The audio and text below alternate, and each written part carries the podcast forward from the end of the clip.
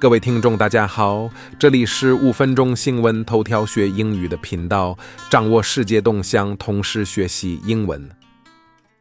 这是第二季，这季的新闻头条主题包含了 tech、sports 以及 space。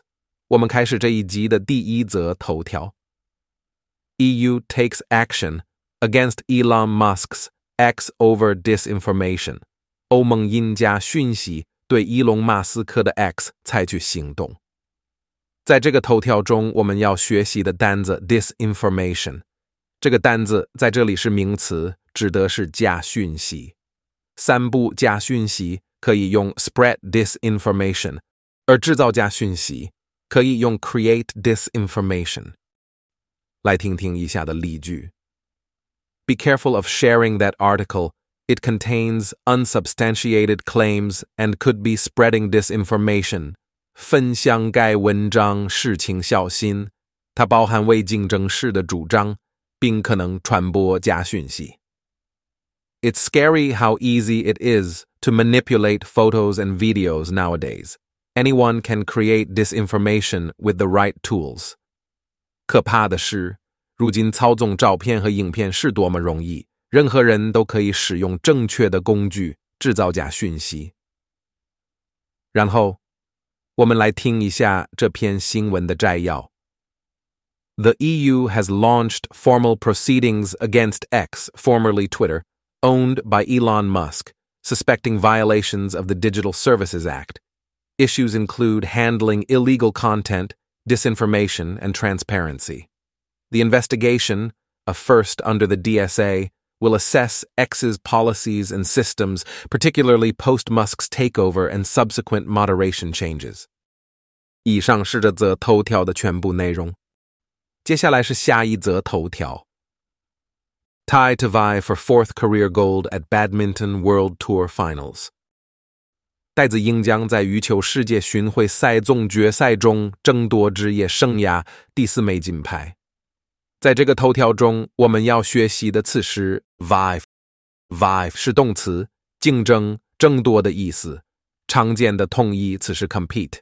"vive" 会比较用在稍微正式的的文学上，或是用在一个参与者积极展现他们的技能或是能力的比赛。例如，The chefs vied for the judges' approval with their culinary creations. 厨师们用自己的烹饪创意争取评审的认可。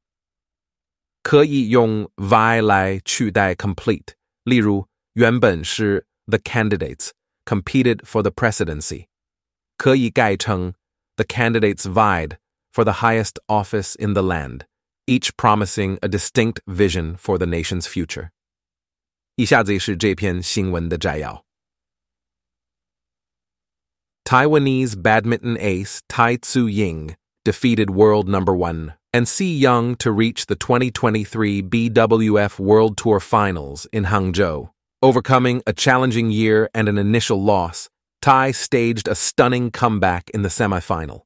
She faces Carolina Marin in the final, aiming for her fourth championship title. 以上是这则头条的全部内容。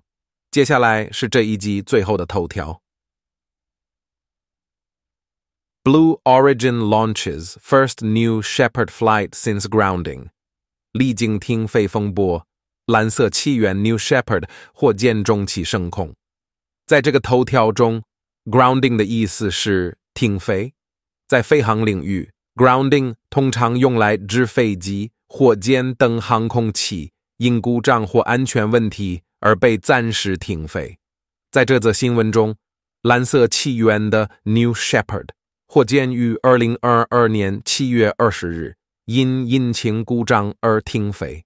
在经过十五个月的调查和维修后，该火箭于二零二三年十二月二十一日成功完成了停飞后的首航。以下为 grounding 的几个例句：Safety concerns led to the grounding of the entire Boeing 737 MAX fleet。出于安全考虑，整个波音七三三七。Max 机对停飞。After experiencing turbulence, the pilot opted for a precautionary grounding. 突遇电波，飞行员采取谨慎措施， 将飞机临时停飞。我们来听一下这篇新闻的摘要。